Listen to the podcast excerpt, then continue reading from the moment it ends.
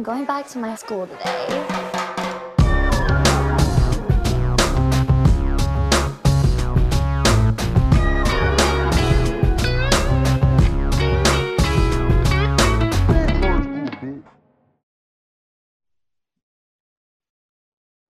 Bienvenidos a un nuevo episodio de Escuela de Nada. El podcast favorito de la gente que le gusta Shark Tank o como se le conoce en español, Tancazón. Claro, a mucha gente le da... A mí, por ejemplo, me moriría de la risa si lo último que vi fue que rompieron la mesa y ahora están grabando por Zoom. Efectivamente, que eso- estamos grabando por Zoom porque no tenemos mesa. Ahora, yo Bueno, estoy pero ¿cuándo, levantado, cu- como pueden cu- ver. ¿cuándo, cuándo va a dejar de pasar esto? O sea, la gente cuándo va a tener un episodio de Escuela de Nada otra vez con los tres integrantes juntos. Claro, bueno, eh, un update de la mesa es, uno, no me votaron de la casa, importante. Aunque ese lugar donde estás ahorita parece, no parece tu casa, ¿viste? No, lo que pasa es que te- estoy aquí metido y por eso estoy en camiseta de basquetbol de los Sonics, porque estoy en la, ter- en la terraza y en la terraza hace calor y me estoy muriendo del calor para que sea. Aquí hace un calorcito también intenso. Ajá, pero ¿cuál es el update? Ah, bueno, mañana, mañana, eh, pues para que sepan, estamos grabando un día antes de que salga el episodio. Hoy están buscando la mesa para repararla y volverla a traer a la casa. Y que Hoy en tiempo de del episodio. Exactamente, hoy miércoles, el día, que, el día que está haciendo este episodio, están buscando la mesa en teoría. En Ok. teoría. Ok, está ¿Cuándo, bien, te la, qué bueno. cuándo te la devuelven? Me dijeron cinco días hábiles. Cinco Esos son los cinco hábiles. días que vas a dormir en el sofá, ¿no? Exactamente, exactamente, exactamente. ¿Qué te dijo Chiqui? ¿Qué te dijo Chiqui? La gente pregunta, la gente se preocupa por Chiqui. Sí, Escucha, se yo he leído ahí que, y que Chi- y Chiqui, y Chiqui sabe Claro. qué pasó. Es que yo no sé en qué, en qué episodio dijimos o quedó claro que yo me había mudado a casa de Chiqui. entonces, entonces la gente dice como que yo le rompí su mesa y eso está, está muy cool, pues, ¿qué vamos a hacer? Está, está preciso. Ah, pero, Esa- pero esa la, pre- la pregunta es, Claro. eh, la pregunta es, ¿tú compraste esa mesa en parte y parte? O sea, ¿tú distribuiste el precio de la mesa? en- No, en- en- yo voy a decir, yo voy a decir lo que ok. se hace y yo voy a decir lo que se hace cuando uno se muda con alguien. Ah, eso es lo que se hace. a, esto, a esto quiero llegar, a esto quiero Claro. llegar. Ah, cuando uno se muda con alguien, ¿verdad, muchachos? Esto es un consejo, esto lo tienen que aplicar en sus días a días, ustedes que, que se han ido a sus países o, o se están mudando por primera vez con su pareja. Cada uno va a comprar un ítem Claro. y no van a comprar, no van a mezclar plata para un solo ítem. Cuidado, muchachos. Es decir, Ajá. tú compras la nevera y yo compro la mesa. Porque a la hora del té, Tú solamente... El te boté. Eso, Ajá. a, la, a la hora del té, tú no tienes que, o sea, tú lo que vas es a reemplazar lo que compró ella y ya. En vez de estar distribuyendo cosas como Claro. si fuese un divorcio. O sea, la mesa Ah. son, costó 5 mil pesos. Entonces tú tienes que darle 2.500 a ella. Entonces, coño, ¿qué tal y hueva todo eso? claro. y En el- bueno, y sabiendo esto, sabiendo esto, entonces, ¿cuánto le debes a Chiqui? Qué risa la gente haciendo una división ahí, no sé qué, y bueno, yo te, te debo tanto, tú me debes tanto, y al final no, ¿con qué se queda? Con no joda con nada, porque si son las mujeres, no joda. No, no, no. Lo que, lo que tiene que decir la gente es entonces, en tu casa nueva del futuro, te hace falta una mesa. Exactamente. Exacto. Ahora, vamos a ver cómo haces para meterla en el cuarto que te está prestando Leo. Ahora, Claro. Y Qué que, no, yo estoy en la terraza, y que, ¿qué terraza, chico? Yo fui para tu casa y estoy en planta baja. no, sí, este, este dicho y que no, este, está en la terraza y pasa por atrás Vania así, que no, es que Leo lo recibió, pues. Tienes Ahora, cuatro coño, días mira, para que antes de que Leo se mude. ¿Sabes qué? ¿Sabes qué? Me, me puse mi gorra de béisbol Claro. Ah, y no me... Coño, dije, ¿sabes qué? Prefiero ir a, a cortarme el pelo. Mi pelo cortar el pelo. Ah, ¿te cortaste el pelo en cuarentena? Claro, mira. ¿Cómo, Claro, cómo mira, ese fue? ¿Cómo fue esa experiencia? Porque es rara, ¿no? No, pero lo que, lo que pasa es que, bueno, la gente no lo sabe, tú sí debes saberlo porque tú has venido para acá, pero aquí al lado del edificio donde vivimos Cris y yo, tenemos un, un, un peluquero. Carmelo. No, es, es como, ¿sabes el marico piedrero? ¿Sabes cómo es el Claro. marico piedrero? Sí, sí, sí. Entonces hay, hay como una especie de peluquería como burda de, fea, es como medio eh, vuelta a mierda, es muy barata, Entonces yo dije, bueno, nada, aquí eh, el riesgo eh, es, es menor que si me fuese a cortar el pelo donde me lo corto siempre, pero bueno, va- va- es un sacrificio, pues es el único Yo nunca- que está abierta en toda la colonia.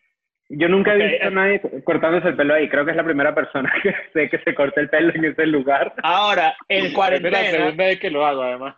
ya que, ya que, ya que no, ya que no, ah, es la segunda vez que vas allá. No, pero no en cuarentena, la segunda vez en mi vida. Ok, o sea que la gente que te cortó el pelo ya te conoce. La- no es que no hay gente, es un tipo. Es un tipo Ah. que vive en ese lugar y montó como en el estacionamiento una barbería. Ok, es el piedrarico.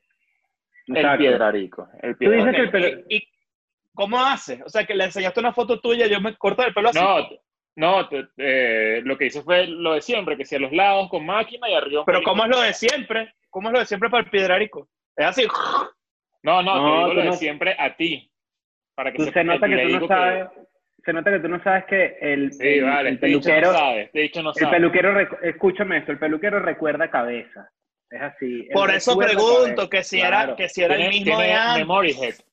Memory head. Claro, claro, Claro. No, y, obviamente, el, el, y si no la tiene, porque no te ha visto, no hay, un- no hay un primer reconocimiento facial porque nunca has ido, ya Ajá. con tu pelo largo vuelto mierda, él sabe cuál es la primera fase de ese pelo largo.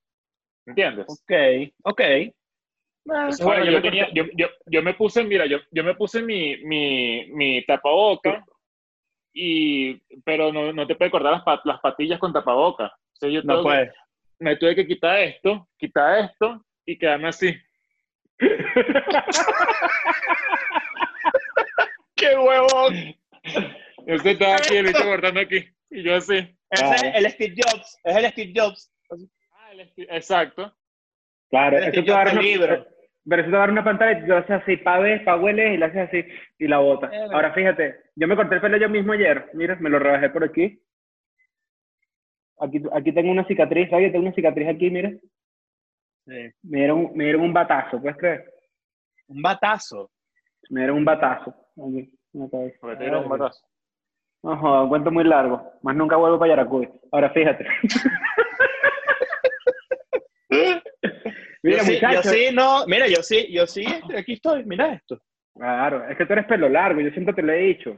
A Sí, eres pelo largo, pelos cortos ahí. No, y, y además pelo, pelo lisito así que si te lo dejas más bien Claro. como bien, ¿sabes? Como... Sí, eh, pero, pero a veces es ladilla. Ladilla. Claro, lo que pasa es que Es lo más largo que que te tenía lleve para el pelo. 2009, ¿viste? 2009, pelo largo, uno. Claro. Mira, pero ¿Qué ¿qué es lo más largo que que tenías? tenido el pelo? Ahí como por aquí. Puede ser. Mm. Está te- bien. marico, en esa época, en esa época eres, seguro eres la persona más detestable del mundo con el pelo por ahí. Te lo juro que no. Te lo juro que no. Era un bicho normal. Ajá, Un ahora bicho pero- normal. era- ahí así, así, escuchando, escuchando Blink.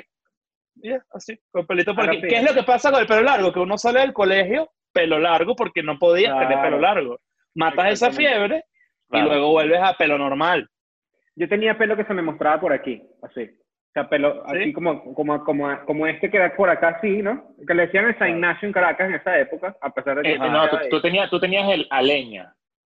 Exactamente, exactamente. Porque a mí el, porque a mí el pelo me crece como, no, no rulo, pero así Adentro. como a lo loco. O pa' a lo adentro. loco. Es que te, Ajá, te crece igual que a mí. A mí me pasaba exactamente lo mismo. Yo tuve la aleña Exactamente. igualito. Sí, Claro. pero es raro porque a Leo le crece así y a Chris le crece así. Se le va desapareciendo. No, yo, a, mí, me- a mí se me pone así por- por- porque yo me, yo, yo me lo peino así, me- siempre me paso la mano así, pero si yo no me lo peino, es así. Pero te quedó bien. caído. Te quedó bien. Claro. ¿Y sabes cuál es una buena prueba de, de buen corte de pelo? Que se vea bien en Zoom. Buena prueba. Sí. Ah, de verdad, de verdad. ¿Sabes que me di Porque- cuenta de algo también? Me di cuenta que cuando uno se corta el pelo, eh, siento que estoy un pelo más flaco. Sí, señor. A mí me encanta cortarme pelo por los lados, por ejemplo, porque siento que mi cabeza toma forma y no tengo cabeza Ajá, de huevo. exactamente. Claro. Exacto. Claro. Pero Chris igualito sigue cortándose el pelo ahí y yo lo veo igual de gordo. Mira, muchachos, antes, antes de comenzar con el tema que tenemos hoy, uno, están cancelando, hay que tener cuidado con lo que vayan a decir hoy, porque están cancelando. Coño, ya dijimos el piedrarico. Que ¿Qué olas qué olas que están cancelando? Es como, no, no pases por ahí, que están robando. Así, no, no, no vaya a decir eso, que están cancelando. Ahora sí. Pero- Oye, mira, yo, yo, voy a decir, yo voy a decir algo de eso. Me, me tienen ladillado. Me tienen la- todo el mundo me tiene ladillado. Me tienen ladillado lo- toda la comunidad LGBT eh, que, que ahí triste por los chistes de, de ahí que de- se toman, que se ofenden. Me tienen ladillado los comediantes explicando qué coño es un chiste y con que y todo el tiempo la misma vaina de Patético. Ya. papel, Ya. no sé qué, todo eso es una ladilla, vale, ya todo, me entrar a Twitter es agotador. ¿Sabes qué me da risa a mí? Me da risa a mí el argumento de que usan que sí. ¿Por qué no hacen los chistes como Chapel? Ah, bueno, pero ¿por qué no juega tu fútbol? Entonces, arrechísimo. Si esa es la comparación. No puedes comparar algo con una vaina élite, porque no tiene sentido. Mira, mi- mi- Ahora. esto- yo te voy a decir algo. Mi consejo de verdad para toda la gente que se quiere meter en ese pedo, yo no he hecho ningún tweet sobre eso ni nada, ni lo pienso hacer, pero esta es la única vaina que voy a decir. La gente, los comediantes que hacen sus chistes y saben que es material para que la gente se ofenda, la comunidad LGBT se ofenda o lo que sea, ya, no, no. Si se ofenden, deja que, deje que se arrechen solos y no, no se pongan a pelear con nadie. Al final, ustedes le están parando demasiada bola a un grupito de gente que siempre va a estar ahí, siempre. O sea, Yo, yo, propongo ponerle una O sea- C a LGBT de cogido. ¿Ya? No, pero también y- hay, pero es que sea, hay otra parte, hay otra parte, porque los o sea, pero es que comediantes también, esa, son gente- bien esa gente también está en su derecho a ofender si le da la Ah, gana, no, bien. obvio. Ellos Siempre. pueden ofenderse y pueden decir eh, qué bolas lo que No dice gusta. comediante es fino, arrecho. Pero la contraparte o la contrarrespuesta del comediante ya es ladilla, ya es como, Sí. marico, Bueno, ya, eso- ¿qué pasó ahí? Bro. Lo que yo iba a decir es que lo último, lo último que yo Cuidado con sobre Leo, el que tema- está cerca, ¿viste? No vaya a echar... lo último que yo tuiteé sobre el tema y que es verdad es que, ok, la gente, tiene, la gente se ofende, tú tienes derecho a decir lo que tú quieras, pero también tienes que entender que hay comediantes que se cierran a que de repente sí tienen algo para reflexionar y para aprender. Creo que ese es el próximo paso en esa discusión, tipo, coño, de repente, si digo un chiste y un montón de gente se ofende, un chiste puede ser o no verdad. Un chiste puede ser mentira. Pero también, Claro. puede- tam- también tiene que haber una capacidad en la que uno dice, bueno, voy a aprender desde el tema, voy a reflexionar. Por Claro, ejemplo, pero estoy sí, poniendo casi ahorita- siempre, casi siempre Yo- se, se mezclan vainas, tipo, es como que eh, lo- he visto una, una cantidad de gente, por ejemplo, poniendo todos los, todas las trabas sociales de una persona trans, y es comprensible que una persona trans de repente socialmente esté más susceptible y más sensible, porque evidentemente eh, si vive una persecución constante por mil razones, pero es como que te vas a tomar, o sea, es una exageración llevar un chiste ahí, tipo, a, los, a las personas trans las, las terapias de conversión y tal, no sé qué, eso ahí es, es dantesca, es horror- horroroso. ¿Por qué coño tiene que ver con un chiste? ¿Cómo, Claro. ¿Por qué lo Ahora pones? fíjate, O sea, pero porque- gracias a esto, por ejemplo, yo estoy tratando como de investigar más sobre los temas y puse niños trans en Google y me tocó la puerta del FBI. Ahora fíjate, es importante. A mí me tocó la de, puerta de Karina. verdad, de verdad, esta es lo más ladilla que he visto en Twitter en todo el año. Sí, O sea, es una ladilla. ladilla. Pero es que no hay oficio. La gente no Es- tiene es lo oficio. mismo. La gente no tiene oficio. Claro, pero entonces, bueno, ya, ya tú sabes. Yo- ¿Sabes qué es lo más cómico? Dale. Claro, yo, yo lo- es verdad, o sea, la- mi recomendación va para ustedes dos. Que ustedes dos son los comediantes, los que se echan los chistecitos y todas esas cosas que les gusta a ustedes. Cuando ustedes se lancen alguna vaina que la gente la pierda, que hagan arrechar a la gente, dejan que, dejen que se arrechen. Está en la naturaleza de esa gente arrecharse. Nunca van a cambiar de opinión. Entonces, si tú lo que haces es guindarte a pelear, le haces la experiencia de Twitter agotadora a gente como yo, que se mete a ver qué coño hay y están ustedes peleando ahí con su mierda de que quién Claro, pero es que pero fíjate que hay una diferencia. Fíjate que hay válido, una que no sé qué. diferencia. Hay una diferencia clave y yo creo que en esa parte sí eh, es medio autocrítica, pero también nos autoelogiamos, que nosotros no hacemos ese chiste, o sea, nosotros los chistes que podemos hacer de forma irónica vienen de un lugar donde nosotros tratamos de aprender y tratamos como de hacer un chiste que tenga un poco de lógica. Chiste que puede ser mentira, pero Igual tiene somos tipo de lógica. percibidos así. Igual Bueno, hay mucha pero- gente que nos percibe así. Pero yo sí siento que, coño, de repente sí, sí hay una capacidad en la que uno tiene que aprender o reflexionar o de repente decir, este tema lo puedo tocar mejor.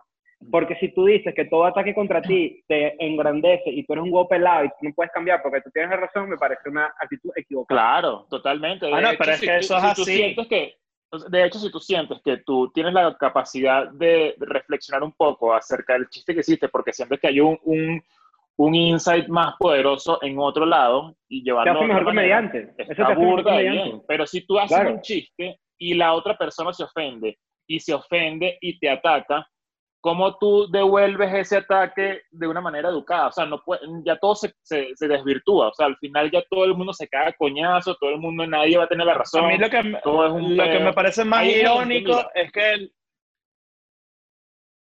No, que hay gente y todo, voy a decir nombre, esto, esto fue por eh, George Harris, esto fue el pedo de George Harris.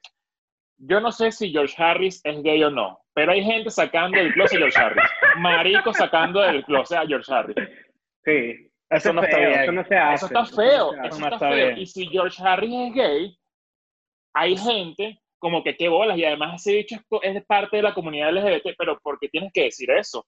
O sea, tú, ¿qué, qué coño de la madre sabes tú de eso? O sea, es feo, ¿por qué tienes es que feo. sacar a gente del closet? Si, en el caso de que lo sea. Eso está mal. Eso no se hace, muchachos. Está mal. No, vaya- no está vayan mal, a está decir, mal. no vayan a decir que George Harris es una señora que nació en el cuerpo de un niño de 10 años. Eso está mal. Ok, pero una cosa que sí vamos a rescatar cómica acá. Mira, este dicho se quedó pegado. Sí, pero ¿qué pasó? Este dicho se quedó pegadísimo ahí, vale. ¿Qué ¿Qué cosa pasó, cómica? Se quedó pegado. No, joder, tengo a la gente ahí. tengo- mira, es que tengo a la gente de Mave llamándome. Pues me van a arreglar la lavadora. Ah, no, ah, no, pon voy a arreglar notificaciones ya llamada. apagadas. No, están notificaciones apagadas, pero como no me, me llegan las llamadas. Ahora, lo que venía diciendo, jodido, es, ese, es la respuesta, me parece muy irónica. Y que, ay, pero busquen oficio. me dio mucha risa ese pedo. Mira, yo, yo, mucha yo, risa. yo- yo digo esto y, y la- y la verdad es que no, no estoy, ya me da la ya está de parte de alguien porque yo, yo le tengo mucho aprecio a George Harris, yo lo conozco, es un Y yo amigo. también. Yo lo Y tengo a muchos amigos de la comunidad LGBT que se ofendieron también y los quiero mucho y también me parece que son unos cogidos y lo digo aquí en- delante de todo el mundo y en general es una ladilla, es una ladilla. Claro. y ya. Y también Es es, que y también, es la, también es es la triste. repetición. Exacto. Es que Pero es también es triste mismo, que- siempre. También es triste que de repente eh, son personas que juzgan a alguien por un chiste y ya lo tildan de mala persona cuando rara vez es así. Rara vez una persona que hace un chiste Mira, pesado, yo, un yo, chiste yo le voy a, yo le voy a dar una idea. Yo le voy a dar una idea a alguien que la quiera hacer. Yo no tengo tiempo de esto porque estoy ocupado, pero que la gente, alguien que cree una cuenta de Twitter que se llame, eh, que se llame Costura, así se llama la cuenta de Twitter, arroba Costura. Y Ujú. esa cuenta de Twitter lo que va a hacer es poner un screenshot de la persona que se sintió atacada por un chiste como el de George Harris y un tweet viejo de esa persona. Estoy demasiado seguro que tú te metes en Twitter Search Advanced de esa persona y algo vas a encontrar. Te lo puedo Sí. jurar por cualquier vaina que vas a encontrar algo no, Obvio. referente a cualquier minoría en el mundo. Obvio, obvio. Cualquier es obvio, chiste. ¿Por qué? la Porque la gente- gente tiene sentido del humor. Todo el mundo tiene sentido del humor, incluso la gente que se ofendió. Lo que pasa es que ahorita también están como en un coño, tan fastidioso. No, es sabroso. Hay mucha sensibilidad. pertenecer al peo. Es, es sabroso pertenecer al peo, porque entonces, eh, y lo que, a mí lo que me preocupa es que la gente que se la pasa en este peo no se da cuenta que nunca han tenido éxito. La, la cultura de cancelación es un mito. No pasa, a menos de que hayas hecho que si un mito. Ahí sí, porque ahí tienes to- ahí sí hay un crimen y todo un peo. Pero por Claro, chistes ahorita no han estamos como- a nadie. Estamos Nunca. cancelados dentro de ellos, pues dentro de su grupo. De hecho, tú mencionas Es como Escuela de Nada en, en, en la comunidad LGBT de Twitter y es como si mencionaras a, no sé, a... Y no yo, todos, weón. porque tenemos Pero también yo creo que- también yo creo que sí. escuela de nada. También yo creo que si de repente hay un chiste y la comunidad LGBT hace un alboroto sobre ese chiste y llama la atención a un hecho, de repente hay gente que sí como que dice, ah, coño, yo no sabía que había terapias de conversión, por ejemplo. Y tú de repente aprendes un pelo más. Eso, eso de repente sí es algo como que positivo dentro de todo el peo. Pues. Sí, 100%, Claro. eso es, es válido. Mira, mira, yo me he caído a birras, a rones, o sea, toda vaina con gente que yo vi ofendida y yo he conversado en, perso- en presencial, en persona con esa gente y hemos dicho salvajadas juntos, o sea, eh, lo- los conozco. Claro. Cuando los veo, los, los leo. Digo como que, marico, que la, o sea, tú no eres así en verdad. Tú no eres así, eso lo hemos. La gente en redes es un peo y en la vida real es otro peo. Y también cancelan en base a si a alguien les cae bien o no les cae bien, eso ya lo sabemos. Pero pues, sí. ¿qué vamos a hacer? Si ya, si ya te cae mal, bueno, ya, ya está crucificado este- para este- siempre. ¿Y este bicho qué le pasa? Se salió, este bicho no quiere No, Aquí conversar. estoy, no, aquí estoy. Aquí estoy, no, No, puedo pero- escuchar, lo que pasa es que estoy en la. No podemos hablar de los gays porque te quieres ir. ¿Qué pasó? ¿Tienes miedo? No, de buscar oficio. Mira, hoy tenemos un buen tema, muchachos, de un tema de eso que uno dice, coño, qué buen tema, porque regresó a la, a la palestra, al escenario público, el señor Tekashi 69. ¿Saben quién es Tekashi Ese- 69? habla- hablando, de, hablando de cancelaciones justas. Exactamente, exactamente. Regresó Tekashi. eh, Ignacio, te escuchas muy lagueado, te estás como Sí, vale, a punto de ahí- perder. Estás bajando chimbo. Aquí estoy. No, chicos, estoy en el 4G. Pero no como tú que estás 5G porque rompieron la mesa de tu casa. Pero, oye, No, coño, aquí pero yo te perfecto. digo algo, te, te ves pixelada ahí, te pare, pareces la comiquita de Wreck-It Ralph, te lo digo de una vez. a ver. ¿Y ahora? Ah, está mejor. Que, que 4G, tiene, tú estás en, en GSM ahí, ¿viste? Que parece No, una foto, una, una foto del colegio, ¿vale? De- con, con el Siemens 75. No, yo, te- yo me voy a tomar una foto de este peo porque No, papá, y ahora mira, ahora ni sale. Coño, que dicho tan tarado, vale. Dale, huevón, habla, haz sale lo que tengas que hacer. ¿no? ¿Qué te ah, bueno. Volvió Tekashi. Tekashi 69 salió de la cárcel y volvió con una canción en donde básicamente él se jacta de haber sido lo que llaman en el argot del hip hop una rata, es decir, un chivato, es decir, un sapo, es Un decir, un, snitch. pajúo, un snitch. Y eh, pues su, su salida de la cárcel y su video tiene a la comunidad de la música en general y el hip hop y de la calle revolucionada porque no pueden entender cómo una persona que rompió un código de la calle sea tan aclamado. De hecho, su video Bueno, primero que el nada, hay que de dejar claro, hay que dejar claro que no es lo mismo ser un snitch que ser snitch. Importante. Claro, es importante. Claro, Importante porque eh, vamos a poner en mismo. contexto a la gente. La- la- eh, lo que pasó con Tekashi es que a él lo metieron preso porque estaba mezclado como a, una banda. a una banda criminal y cuando y cuando lo metieron, a- le, le hicieron el juicio, eh, echó paja, le echó paja a esta banda criminal para que pudieran capturar a algunos cabecillas. De hecho, capturaron a dos, ¿no? Agarraron a dos. Sí. Exacto.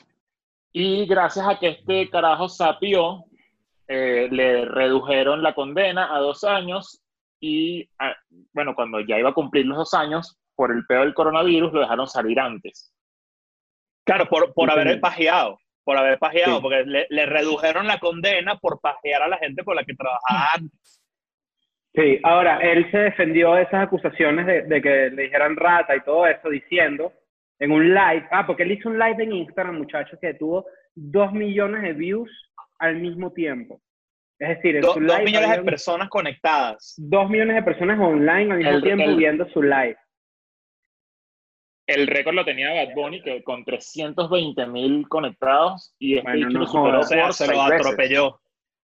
Lo atropelló, lo llevó por el medio. ¿Por qué- por existe-. Pero fíjate, fíjate que yo, yo quisiera que debatamos una vaina, porque no me parece que la popularidad de este carajo, la, la- la- digamos, el boost de popularidad post cárcel, este, sea porque la gente lo admire, sino por un peo, por ejemplo, por la misma razón por la que, por ejemplo, vemos Tiger King, sino porque hay un morbo detrás de todo el peo delincuencial de la vaina, ¿no? O sea, de, de verga, ¿qué va a decir este carajo que va a salir de la cárcel? O sea, más curiosidad que admiración. Entonces yo creo que hay que saber un poquito separar esa vaina, porque no es, lo, es como que yo me lancé, por ejemplo, las cintas de Ted Bundy. Eso no quiere decir que yo admire a Ted Bundy, por ejemplo. Claro, pero yo creo que la diferencia, o sea, sí tienes un punto bastante importante y sí creo que es morbo y sí creo que es saber qué va a pasar con el carajo, si lo van a matar o algo así. Pero Yo estoy también hay algo... convencido de- que se lo van a bajar. Se lo matan seguro. Bueno, opinión. De hecho, él estaba en una casa en Nueva York, él estaba en una casa de esas de protección del FBI y una vecina lo vio, una vecina lo vio en el balcón que estaba grabando unos grabando videos, y la- video. y la vecina puso la dirección de su casa y lo tuvieron que, mira, lo tuvieron que mover porque si no, mira, lo iba a agarrar Will Lexis. Claro, hay que tener cuidado. Pero tú dices que... Tú, lo mismo que te pasó cómo, a ti. ¿Cómo funciona, cómo funciona este pedo de... de, de, de- porque cual- yo me imagino que cualquier persona lo debe localizar. O sea, una persona que lo quiere matar, lo localiza fácil. No, No, y no, es porque un él está Witness sí- Protection.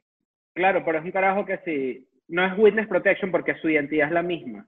Lo que está es como en un safe house. O sea, está como Mm, protegido. Pero eso es, eso es una, eso es una escala de Witness Protection. Lo que no, Claro, lo que no pero- hizo fue ni cambiarse el nombre, ni ponerse, ¿sabes?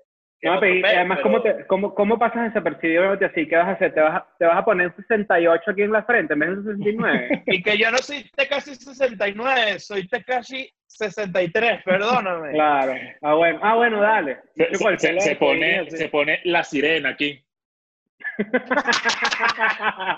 No, pero, no, pero él tiene, él tiene una cosa también. él, tiene, él tiene una vaina a su favor. Que es que él está en arresto domiciliario, él no puede salir. O sea que todo su Exacto. witness protection es en donde está. No puede hacer Claro. otra cosa. Pero también es como que, yo no sé si, o sea, yo tengo toda mi vida creciendo y pensando, viendo películas de mafiosos, por ejemplo, o escuchando hip hop, o de repente inclusive en el mismo colegio de uno, uno sabe que ser chismoso, ser pajudo, es un código que tú no debes romper. Es decir, si tú ves que está pasando algo, tú no puedes hablar, tú no puedes decir. Sobre todo, inclusive, Claro, si un estás código más de aún en honor. este mundo, ¿no? Exacto. Código de honor. Sencillo. No, no, no, es que ser pajugo es, es chimbo. Es chimbo, chimbo. O sea, A mí lo ¿qué que me sorprende es cómo él está orgulloso de eso. Verga, antes de ser pajugo, cualquier vaina, yo creo. Bueno, eh, eh, ¿cómo se llama el, el carajo este? Mick Mill. Mick Mill, Sí. Mick Mill es un rapero, un rapero que, de Filadelfia, que estuvo preso, de hecho. Eh, él tuvo una batalla con Drake y ahora es como uno de los que más odia a Tekashi y como que tienen una peleita por Twitter ahí, pero... Pero bueno, Sí, porque en el live de, de Tekashi le, le tiró a Mick Mill, le tiró a 50 Cent, le Ah, tiró a... Snoop Dogg también le ha tirado mucho Sí. a Tekashi. Bueno, lo he visto por ahí, he visto varios posts donde le tira mucho. Ahora, una, una, pregunta, No, si- eh. una pregunta si es cierta. Hay códigos de la calle, de cierta forma. Ahora, Tekashi se defendió diciendo que a la gente que él le echó paja o que él eh, eh, sapeó, ya eran sus enemigos porque le habían, como que lo habían traicionado de ciertas vainas. Por ejemplo, a él lo secuestraron y se descubrió que era la misma gente, que era su mismo crew el que lo secuestró. Y ese tipo de defensa tiene un poco de sentido también. ¿En qué sentido? ¿Cómo podemos Pero- ampliarlo? ¿Cómo podemos ampliarlo? Es decir, si a mí me van a meter a la cárcel y yo voy a pasar 20 años de cárcel, no soy yo más Mm. inteligente sapeando y de repente yendo dos. O sea, el código de la calle realmente a quién beneficia. ¿Beneficia a un individuo o beneficia a un sistema, por ejemplo? Pero él no lo está Buena haciendo para beneficiar a ningún sistema. Por eso, pero si tú, ¿No? si, tú no echas, si tú no echas paja, en realidad lo que estás cuidando es como que un sistema criminal. Pero si tú echas paja, te estás cuidando a ti mismo, de cierta forma. Y podrás ser un traidor y lo que quieras, pero no estás en la cárcel.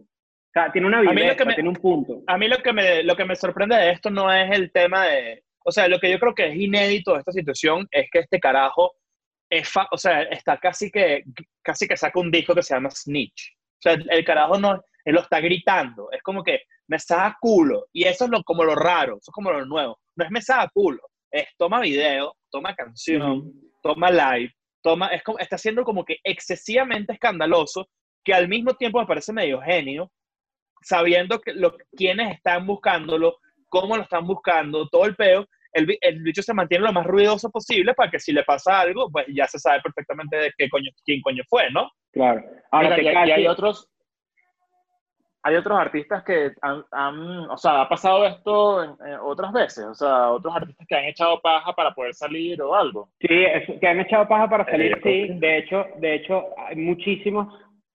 Pero lo que, la- lo que Tekashi dice es, y que es cierto, es, yo soy el único rapero que puede echar paja y salir de la cárcel y la gente lo quiere todavía. O sea, ningún otro Es que rapero. es donde vamos otra vez. Exacto, es que es raro. Ahora, ¿sabes que Tekashi, por ejemplo, estuvo acusado, de hecho no acusado, es culpable de haber, de haber tenido sexo con menores? Sí. él estuvo cancelado, de hecho muchísima gente lo odia, con toda razón, porque el carajo tuvo sexo con una persona de 13 años. Eso está mal. Exacto. Eso está mal, te Está mal, ¿no? Y que, y que, o sea, él estuvo preso dos años por eso, de hecho. Claro. Cuando él tenía más como 17, 18, era... todo- Él se iba a presentar estaba aquí casi en, en. Ciudad de México como dos semanas antes de que, de que lo metieran preso que le en pusieron un lugar guantes. donde caben 3.000 personas. Ese carajo viene ahorita y llena un Palacio de los Deportes, por ejemplo. Ahora, Yo no estoy seguro de eso. No estoy seguro de eso. Yo sigo manteniendo mi, mi, mi postura de que este carajo no es que está ganando más fanaticada, sino que está, es, un, es un asset del morbo. Es un morbo total para mí. Yo creo que va ¿Sabes que a mí, me, a mí me gusta su música? Me gusta, o sea, puedo tri- me tripeo su música. Me parece que no Claro, es el mejor rap ni de lejos, pero me tripeo su música. Claro, Coño, no, no, no me disgusta, pero tampoco, o sea, no lo, no lo pongo para pa, pa- pa estar en mi casa así, no sé. Tú no. sabes que No, bueno, mucha- Chris habla- Tekashi tienen más, Chris Tekashi tienen más cosas en común de las que uno quisiera. Pero Chris. Chris 69. Chris ¿Sabes qué? 69, Teka aparte, Chris. aparte buscando lo de, los, 69. lo de los códigos de la calle y esas vainas, sabes que muchas pandillas, como que la iniciación en la pandilla usualmente es que te revientan a coñazo como tres minutos. Y así es como que eres Ajá. parte de la pandilla. Está bien, bueno, o sea, yo prefiero no ser parte de la pandilla y que no me caigan a coñazo. pues. Ah, o sea, si- Ma- si- sin tú hacer nada malo, tu iniciación es que te revientan a coñazo. Sí, señor. Ajá. Verdad. Hay un video famosísimo que se volvió todo un meme de una de unas mafiosas, unas pandilleras mexicanas que se ponen, que dicen que se ponen en los lentes por detrás acá para que les cuiden las espaldas y vaina. Y, a- y en el video le dan una coñaza a una y es, demasiado cómico. Porque la coñaza en verdad es burda de débil, es una estupidez. Pero ¿qué va a pasar con Tekashi? ¿Cuál es el futuro? ¿Qué creen ustedes que le pasa a este carajo? Coño, Yo creo y- que- o sea, ¿cuán- ¿cuánto tiempo puede estar así protegido? O sea, porque también es como una ladilla vivir así, ¿no? O sea, yo, yo estaba pensando, ¿qué haría yo en esa situación? Y creo que la paz, o sea, el peo de, de vivir en paz vale mucho más que cualquier cosa. Y de, Claro. de hecho, me- me voy a lanzar una vaina que probablemente sea medio controversial. Yo nunca he estado preso, así que probable- no puedo hacer la comparación, pero, pero vivir así, donde mu- mucha gente me está buscando, mucha gente me quiere matar, no sé qué, no puedo estar en la calle, no puedo tener libertad. En comparación con estar preso, yo no, yo no sé si preferiría estar eh, libre. No, y ahora. O sea, imagínate como esto, que imagínate esto. Tekashi está como en cuarentena, de cierta forma, pero salió de la cárcel y él ya se había acostumbrado a un estilo de vida, coño, rumbero, así, el tipo era, coño, una estrella. Sales de la cárcel, que obviamente es peor, pero llegas a una casa en donde estás en cuarentena, básicamente, pero tienes millones de dólares. O sea, estar en cuarentena teniendo millones de dólares debe ser una ladilla, honestamente. Eso, o sea, yo me imagino, por ejemplo, ese, ese videoclip lo grabaron que sin un cuarto de donde él está, ¿no? Claro, en un garage. Claro. Es raro. O sea, tener, eh, estás, estás privado, de, o sea, estás como más cerca del caramelo, si se quiere. Ajá, y, Y no lo cuál, puedes ya va, comer. ¿y cuál es la, la negociación? O sea, ¿cuánto tiempo tiene que estar él, él como en arresto domiciliario? Ah, eso, eso sí no lo sé, pero si, lo, si se lo mandaron para su casa porque el, por el riesgo del coronavirus, probablemente tengan que cum- cumplir el resto de su condena en arresto domiciliario. O sea, tú lo que te, el beneficio es vete para tu casa para que no te mueras aquí en la cárcel, pero tienes que cumplir al mismo tiempo igual. Y seguro O sea, tienes ¿eran veinte dos años, años o dos o sea. años? No, dos, dos. Ah, ok, ok. Y, y seguro también eh, debe tener prohibición de, de hacer conciertos, obviamente. Eh, de hecho, a mí me sorprende que le hayan permitido hacer canciones, porque hay muchos raperos que le- no le permiten hacer canciones y mucho menos jactándose de la vaina. No- y, tiene y, sentido. y- y manejar redes sociales también, eso también está raro, porque por lo general no te dejan ni siquiera publicar un tweet ni nada. Cla- exacto. Tú, Bueno, tú pero puedes hacer dinero mientras estás, mientras estás en arresto domiciliario, tú podrías estar haciendo dinero. O sea, podrías Claro. estar produciendo plata. Él tiene Claro, sus royalties. porque sí, canciones, claro. Claro. Sí, pero me refiero, me refiero con algo que estás haciendo en arresto domiciliario, no de antes. No, sí, sí, sí, sin duda sí. A ti no te prohíben el derecho a trabajar, eso no tiene sentido. De hecho, hay raperos, ¿sabes que Anuel y muchos raperos graban versos desde la cárcel, por teléfono? Sí, eso sí, eso se sabe. Claro. De Pero hecho, tendría- ese- eso, eso es súper subjetivo. Yo creo que eso es que, al- que algún guardia o algo te deje hacer ese tipo de vainas, porque generalmente no. No, y otra podría, cosa ¿no? que, que como que, que bola, o sea, qué loco que entres en este pedo, salgas, estés en arresto domiciliario, saques tu canción, la estés partiendo y todavía tengas ganas de roncarle a la gente. O sea, él, él agarró y dijo, eh, Bad Bunny, eh, no sé quién, ¿qué, qué, qué es esto? ¿Cómo, ¿Cómo que ustedes compiten Claro. conmigo? ¿Qué es esto? Si ustedes no le llegan, dice- no me llegan a los A números. mí, a mí me dio risa una que dijo, que de verdad honestamente me dio risa, pero yo vi todo el live, él dijo así, tienes dos relojes en cada mano, ¿no? Y dice, si tú no tienes ese reloj, tú eres un niño y te doy un beso en la frente.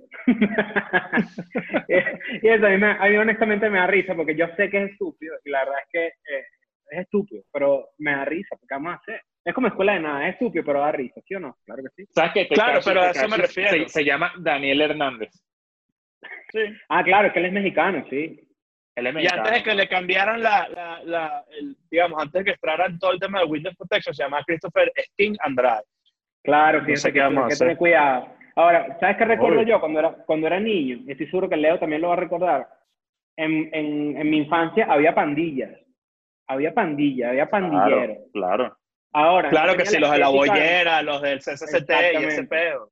Claro. Porque yo sí siento que Mira, eso tiene yo- que yo- una yo tengo- explicación tribal, de cierta Yo, forma. te- yo tengo una, una, una historia, yo creo que no sé si la habré echado, si, si la eché, discúlpenme los que siempre comentan que ya se echó una historia, pero una vez yo, yo, yo estudiaba con la gente, con, con integrantes, por decirlo así, de la mafia de la Uh. bollera. Leo estudiaba con integrantes de UF. UF, que debe su No, nombre no, a Guillermo Dávila. Claro. Claro, Claro, uf, Guillermo Dávila. Uf. claro. Y, y, y, y- y varios, o sea, uno de estos integrantes era muy amigo mío, muy, muy amigo, muy pana, o sea, él un carajo bien, bien fino, este, y nos hicimos muy panas, él entró como en, en octavo, en noveno y se graduó conmigo al final. Pero una noche yo estaba caminando por la bollera, tranquilo, y estaba con un amigo, caminando, estábamos, mi amigo se llama Daniel, se llama Daniel Brea, estábamos caminando los dos así, subiendo por la bollera, y en una vemos a lo lejos alguien corriendo con una botella hacia nosotros, una botella partida. Y empieza a correr, a correr, y, y nosotros vemos que se nos acerca, y ya nosotros dijimos como que no vamos a correr porque es muy probable que nos estén rodeando por otro lado. Entonces yo prefiero como que quedarme tranquilo y que bueno, si nos van a robar, que nos roben, ¿qué vamos a hacer? Eran, eran varios contra dos, no nos vamos a poder poner cada coñazo ni nada porque nos van a joder. Entonces el carajo se viene, se acerca, y cuando va a lanzar el, el amague de la botella partida hacia nosotros, dice, Leito. Y yo que sí, verga, mira este bicho, Giovanni. Y dices que marico, ¿qué hace por aquí tal? Era el bicho que estudiaba conmigo. Y me dice, no, no, no, miren, tranquilo, tranquilo, no, no, déjenlo en paz, este bicho es costilla, este bicho estudia conmigo el colegio. Mire, yo no estudié, o sea, yo no- mi colegio no era un colegio feo. El colegio era más bien... ¿Y cuál era la razón? cifrino.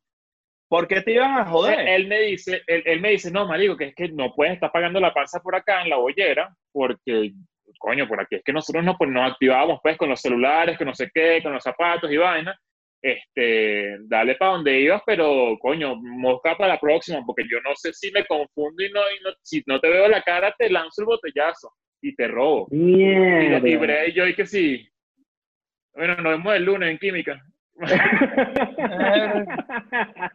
Igualito te dijo así que, que te salvaste porque tienes unos vans, pues si no.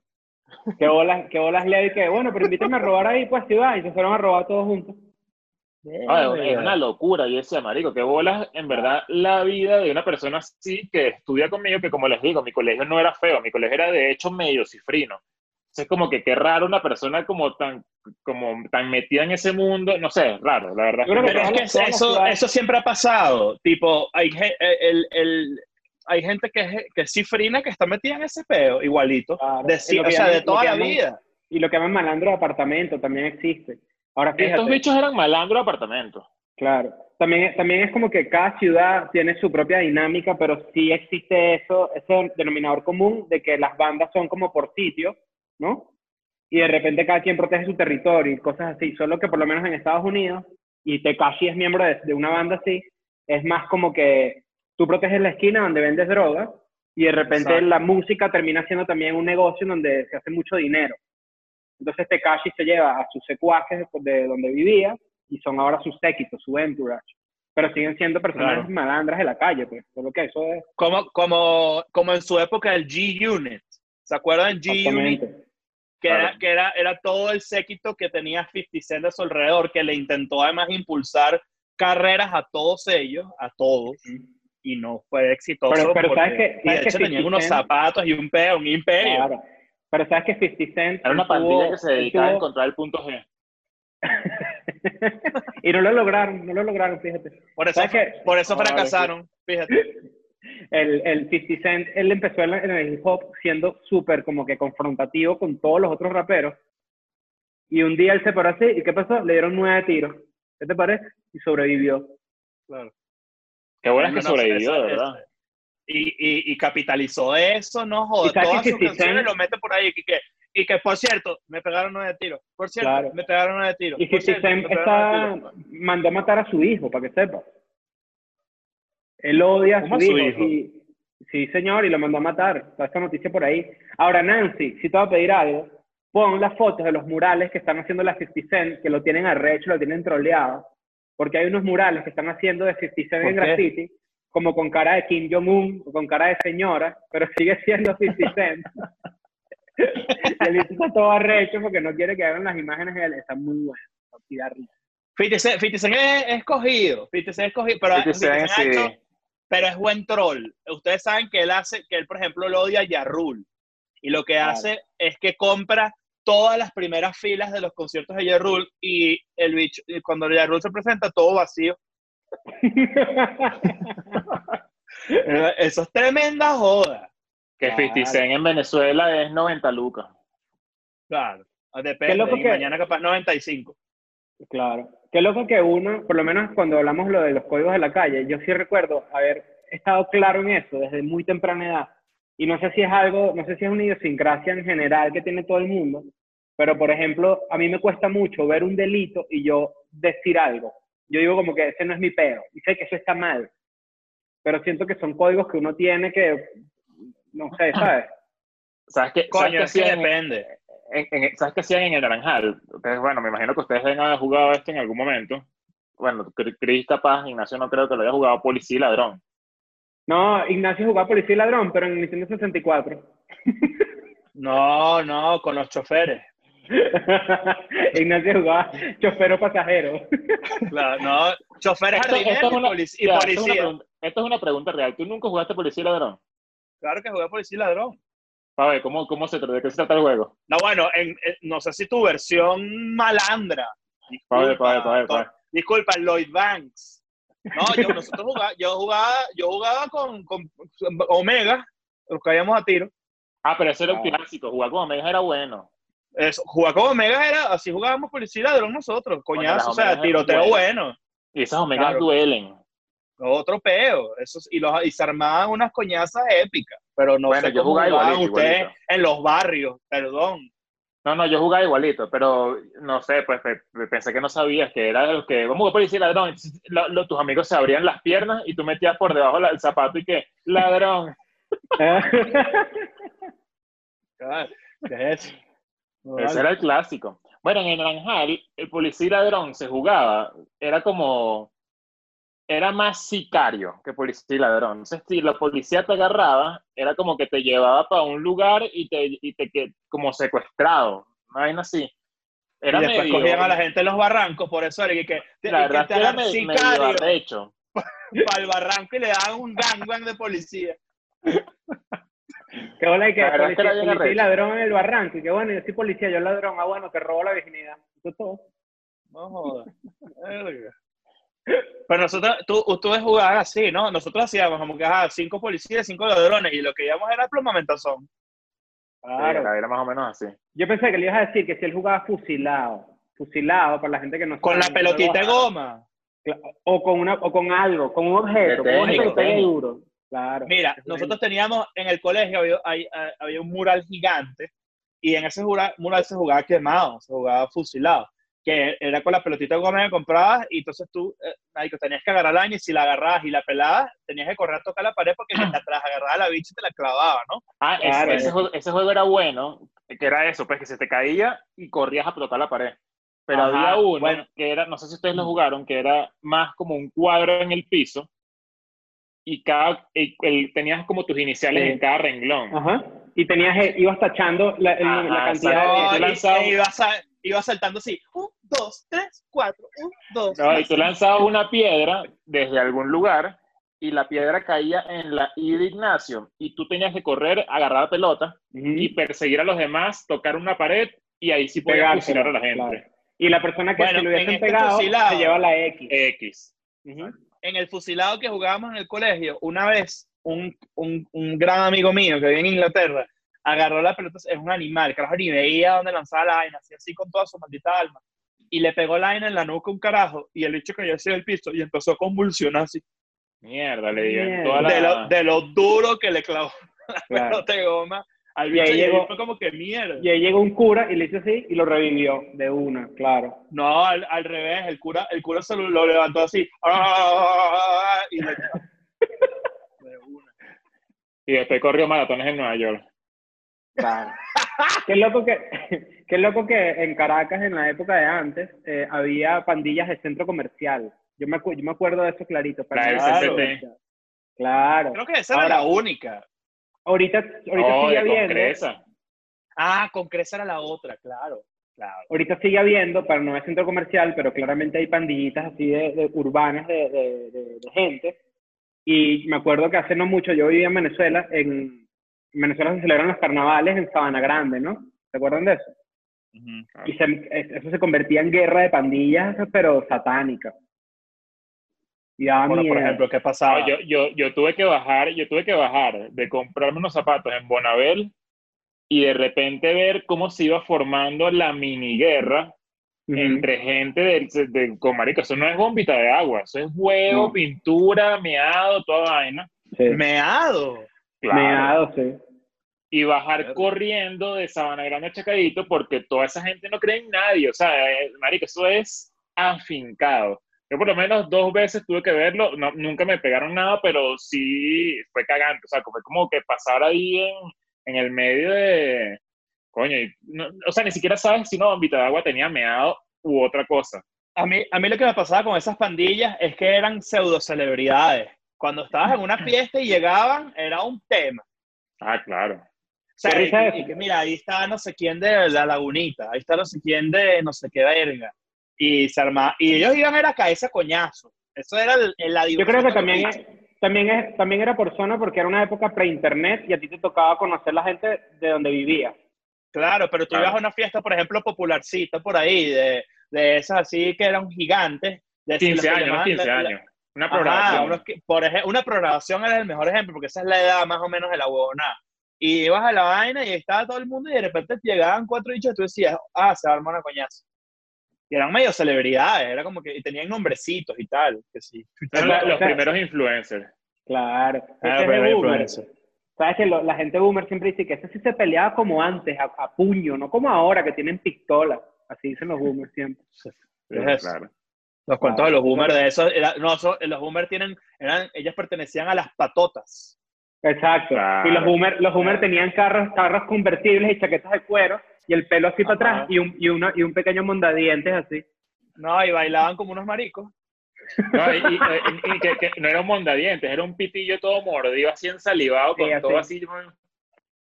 Y es como que... Oye, ¿qué te traes, pasa? amigo? Sí, sí. Eran como Camiseta, vivo y camiseta blanca. Camiseta blanca. Camiseta blanca, sí, claro. Y así, y un, y Wife- un el famoso wife beater. Y un afiche de John Travolta y de, ¿cómo se llama? El, eh, Kurt. Russell. No, ¿cómo se llama el que se murió? El de, el de Grease. Patrick Swayze. Patrick Swayze, Patrick Swayze. claro sí. todo- mira, todos los malos de los 80 eran ponquetos, todos. Claro. Sí. ¿Sabes qué, ¿Sabes qué película es buena donde los malos eran punks? En la Academia de Policía, no me acuerdo el número, pero ellos tenían, eran todos ponquetos y tenían como una cueva, y en la cueva eran todos que sí.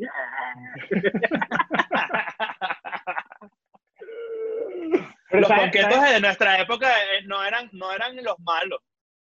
No, No. pero sabes que hay una película que a mí me encanta, que mira, tengo aquí el libro, por cierto, por casualmente, que es Los esta Boys. película, que se llama The Warriors, y también fue un juego de PlayStation, y esta película trata de pandillas, y es... Tenía un juego de Play, no sabía. Sí, Los sí, Boys también es burda recha. Los Boys. Los mismos que hicieron. Rockstar Games eh, hizo un juego de The Warriors, increíble juego, rechísimo, por ahí descubrí la película, compré el libro también, y, y trata de pandillas y eso, y a mí sí me llama la atención full eso, porque es como la gente renuncia a su individualidad y se convierte como en parte de algo, como que la gente siempre quiere pertenecer a algo, la gente quiere tener Claro. como que una identificación grupal, ahora, para acá ese coñazo me parece estúpido. Claro, pero es que de todas, todas, tú siempre vas a encajar a nivel de identidad en lo que, eh, también en algo que, o sea, tu entorno va a definir esa personalidad que tú tienes también. Si tu entorno es pandillero, obviamente vas a ser pandillero. En, sobre todo en esa época, de repente ahorita con internet no, porque de repente, ¿sabes? Eh, Los foros y eh, eh, lo, que, lo que en su momento fueron foros y chats y vaina y eventualmente Twitter y así, eran, eran focos de pandillas, o sea, eran mini, tri- eran, Sí. eran sectas y vainas, este, que, a la que A mí- te sentías identificado. A mí lo que me da risa es que la misión de ellos es de verdad caerse a coñazos. O sea, ni siquiera es caerse a defenderse de algo, es vamos a una fiesta a destruirla. Vamos a acabar Mm. con esa fiesta, vamos a ver la mierda. Yo, bueno, yo ahí en el Naranjal había gente que iba para teatro bar, para que sepan, Solo cabeza coñazo. solo a caerse a coñazo. Y era que si, ¿sabes qué? Voy a agarrar el culo a esta bicha para que el novio se me voltee y bueno, nos Mierda. Bueno, ¿sabes qué? En, en, en lo, en el, ¿cómo se llama? El, el, el- la cancha de Panteras de Miranda. En el Gustavo Naciones Parque, Unidas. Gustavo, no, Naciones Unidas es de cocodrilos de Caracas. Parque Ah, Gustavo exacto. Aguado. No, en, en el Naciones Unidas eh, hay un cuento como muy... hay un cuento muy famoso de que, de que hay una, había un sector de la cancha donde tú ibas a ver el partido y corrías el riesgo de que si ibas con tu novia, tenías que dejar que le tocaran el culo todos los que cuando pasaran por ahí, porque si te rebotabas, si te volteabas a, Te a mataban coñazo. alguien, te mataban a coñazo todos al final del juego, porque todos obviamente tenían sus motos paradas en un sector de motos de, de Naciones Unidas. Mierda. Bueno, ¿sabes qué? ¿Qué, Yo- pe- yo qué tengo- será de la te- vida de esa gente hoy en día? O sea, tipo, me gustaría hablar con un carajo que haya pertenecido a esas mafias. No. ¿sabes qué hacen? ¿Sabes qué hacen? Está en Perú, te sacan, Forex. Te, te sacan el pasaporte por 5 mil dólares. Ahora sí. Tú sabes que yo, yo tuve una novia que era de club. Ella era de la Hermandad Gallega. La Hermandad Gallega en Venezuela es un club, pues. Hay clubes de. Disculpa, se, se, se me trancó. Puticlub, dijiste. de- Yo jugué fútbol ahí en la hermandad gallega. claro. El del puticlub. Está el centro portugués. fútbol en un Hay, puticlub. hay como varios, hay como varios clubes de inmigrantes en Venezuela que eso, pues. Nada, Sí. tenían plata, hicieron su club. Por cierto, datazo, datazo de, de- de culinario de Caracas. El club uruguayo. eh, por ahí por los cortijos para arriba. En San- no me acuerdo cómo esa parte. La mejor parrilla de toda mierda. Claro, pero Cuidado. tienes que tener cuidado porque puede venir Luis Suárez y te muerde a ti en el PM. Ahora fíjate. Claro. Yo, yo tenía una novia que era de la Hermandad Gallega y yo fui a varias fiestas de la Hermandad Gallega con ella y no había ni una sola fiesta donde no hubiera una coñaza brutal. Y yo decía, Exacto. ¿pero por, qué esta, pero ¿por qué esta gente viene aquí a caerse a coñazo? Una ladilla, una ladilla, de verdad. ¿Qué le a la gente peleona? ¿Qué es bolas lo lejos, qué bolas lo lejos que uno está de eso, ¿no? O sea, por lo menos yo digo, yo estoy tan lejos de eso. Yo siempre estuve lejos de esa lo vi muy de tercero. O sea, siempre Pero veía es que hablas paja, pero te- hace, un- hace un año ni hemos quedado coñazo, ¿no te acuerdas? ¿En dónde, vale? Ah, en el concierto ese. Claro, claro. En el concierto de Manuel vale. Turizo. Ah, ya. No, pero bueno, pero es que uno cuando... Uno, yo quería ajusticiar. El día, que, el día que tuvimos que recibir a Lazo despechado. Ah, el mismo día, claro. verga, ¿verdad, weón? Ese mismo día. Uf. Qué bueno. Bueno, el tiempo se pasa rápido. para la gente joven, no estén metiéndose en pandillas, no estén compinchados con gente que pelea. Esto, esto Si te vas a meter una pandilla, que se- si te vas a meter una pandilla que sea en las escaleras de San Ignacio y te quiero ver arrodillado hoy así. Exacto. En el farmacólogo. Si te, vas a, ca- si te vas a meter una pandilla que sea con seis gatos más y tu nombre sea Don Gato y te la pases en unos callejones. Si te vas a meter en una pandilla que se llame el parasistema. Cuidado con eso. Exactamente. Si te El, vas a meter una la pandilla, una. sistema es pandillero. Que Sí, el parasistema sí. es demasiado pandillero y cuidado con no que, que no estamos tan de acuerdo con el, con el pandillerismo del parasistema. Ah, hay un llamado, hay que hacer un llamado de atención. Una, alguien, alguien que puso un meme de escuela de nada y le cerraron la cuenta. Pero yo no creo que haya sido por eso, pero si fue por eso, me parece que está está mal. mal. Eso está mal. Escuela de nada no denuncia, escuela de nada solo ataca. Sí, vale, no, no, no, no se puede- de qué ladilla dejen de Claro. pelear, vale, dejen de pelear. Mira, dejen de- código de la calle, código de la calle, no sean pajugos, no denuncien las cuentas. No, eso no se hace, eso es estúpido. hace. Toda Claro. la gente, en- para sistema, la gente puede no gustar la escuela de nada y lo que, lo que hay que hacer con esa persona es de repente burlarse, ya, hasta ahí. Claro, Tú puedes hacer nada. chistes al respecto, pero no puedes ir a denunciar y que, ah, vamos a cerrar la cuenta. Eso es, eso es estúpido, eso no es... Ahora, la gente que hace esa vaina no ve escuela nada. ¿Sabes qué Sí. me pasó? ¿Sabes qué me pasó? Compré un Funko de Baby Yoda y ya se puso viejo, mira. Coño, Ojo, rápido. no jodas. Vámonos para la verga. Mira, ma- mañana comienza el. Ah, no, comenzó Oh, hoy. no, ya hoy, empezó. comenzó hoy, exacto. Sí, comenzó Perdón, hoy. ya comenzó hoy. Mañana tenemos la segunda audición del EDM Got Talent. Pendiente. Sí, señor. para que si no estás en Patreon te puedas meter, suscribir, pagas 5 dólares, tienes todos los videos exclusivos todos los viernes y además puedes ver estas audiciones que van a ser mañana, la segunda mañana, la tercera el viernes y la cuarta el sábado. De igual forma, todas esas audiciones van a estar en la escuela pública cuando ya sea el show oficial. Es decir, Exacto. si no estás, no te pierdes nada, solo que te pierdes el estar en vivo. Y cuidado, porque a lo mejor en vivo da más risa. No, envío a ser cómico, porque vas a verlo en primera fila. Ahora, Claro. ¿se vienen sorpresas? Sí, claro, obviamente. Bueno, muchachos, los quiero mucho, cuídense. Don Chancey, va. Ah, me cerró la ventana, cayó el están los indios estos, los hindúes aquí rezando.